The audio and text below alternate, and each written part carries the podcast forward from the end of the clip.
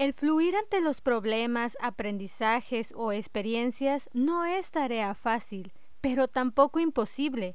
Soy Claudia Aguilar, psicóloga, y estoy convencida que algo increíble que tenemos en la vida es regalarnos un tiempo para conectar con uno mismo y con los demás, para fluir, cambiar, evolucionar y crecer.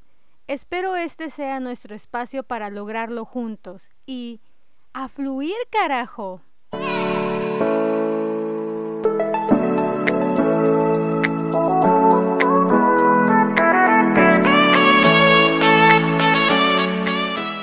Hoy no me siento bien. Más que el título de un nuevo episodio de podcast, es una realidad que he vivido y que seguramente no soy la única que lo ha vivido. ¿A qué me refiero?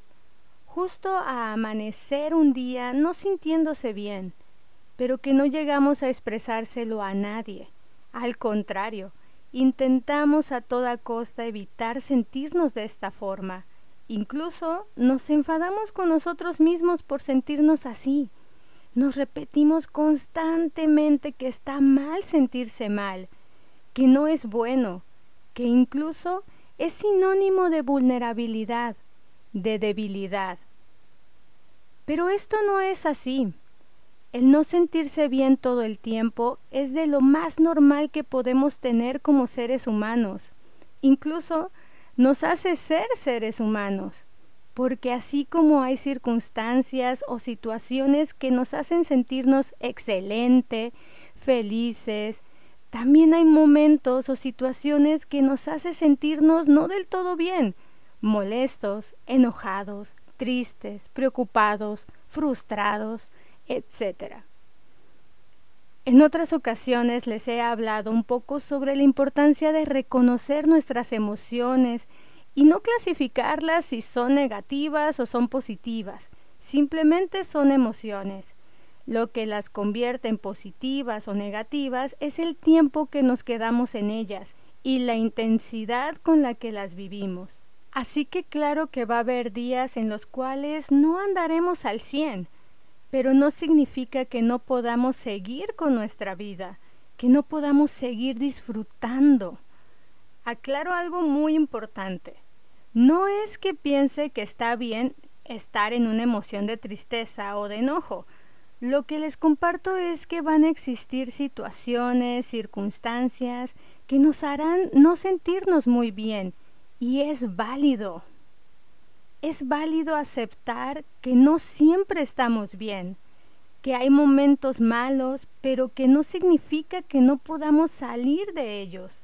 Al contrario, justo entre más aprendamos a reconocernos y reconocer nuestras emociones, más vamos a conocer también nuestras habilidades resilientes que nos ayudarán a salir de los problemas o situaciones difíciles que se nos llegan a presentar en nuestra vida diaria.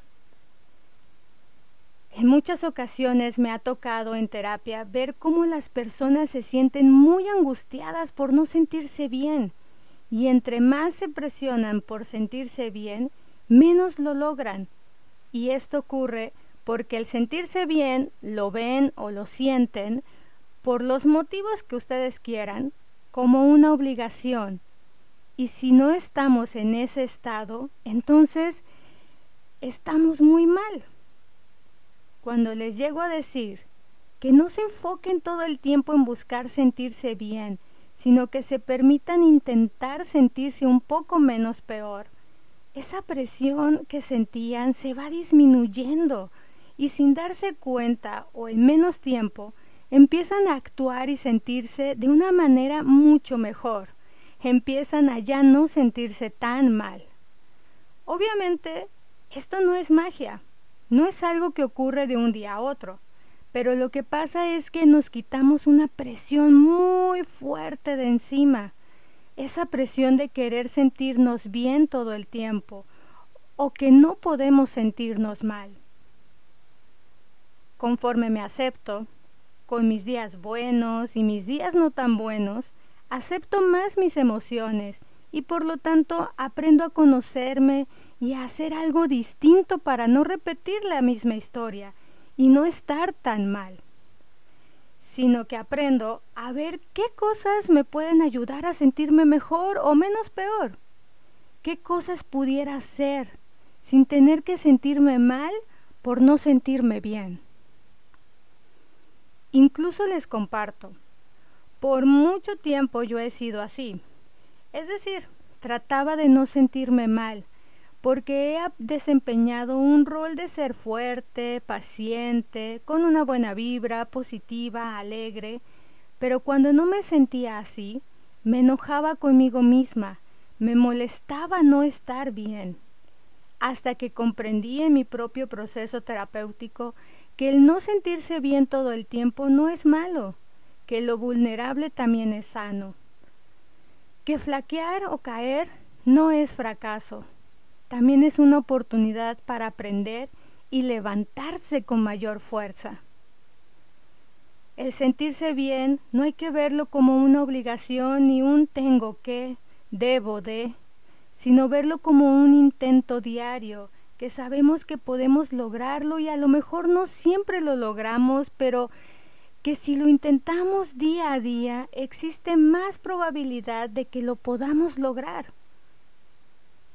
Como lo llegué a comentar en un episodio anterior, el caer en una positividad exagerada es caer en una positividad tóxica, que será muy complejo mantenerse de esa misma forma todo el tiempo.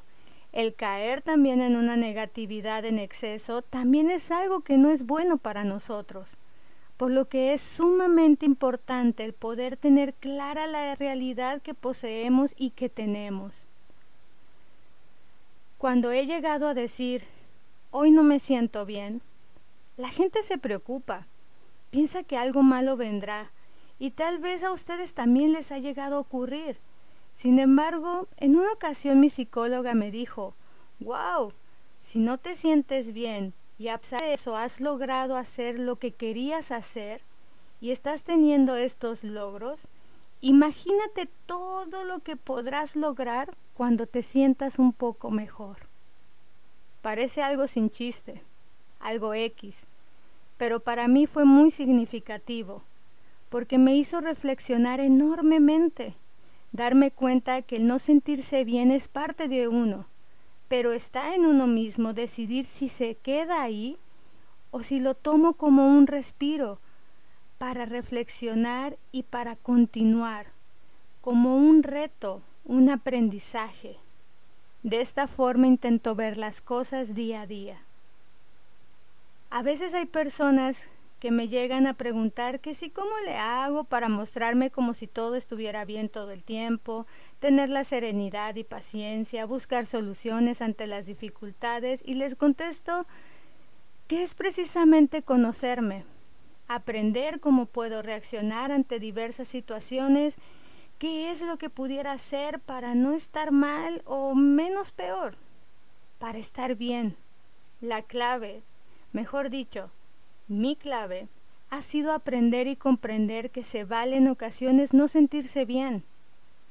Tomarlo como un espacio reparador y continuar, pero continuar con una mejor actitud, con una mejor versión de mí misma.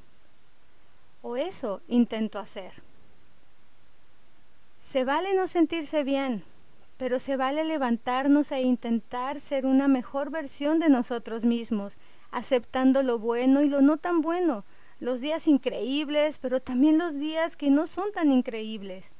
Y justo es parte del aprendizaje, la adaptación que vamos teniendo como seres humanos. El fluir es aprender a que no siempre estaremos bien, lo he aprendido, pero he decidido no quedarme ahí, sino buscar mejorar para mí y claro, para quienes están cerca de mí. Si sientes que por más que lo intentas no ves la salida ante lo malo o negativo, busca el apoyo de especialistas, psicólogos, psicoterapeutas. Pero no te quedes en solo no sentirte bien, sino en buscar sentirte menos peor o un poco mejor. Y recuerda, a fluir carajo.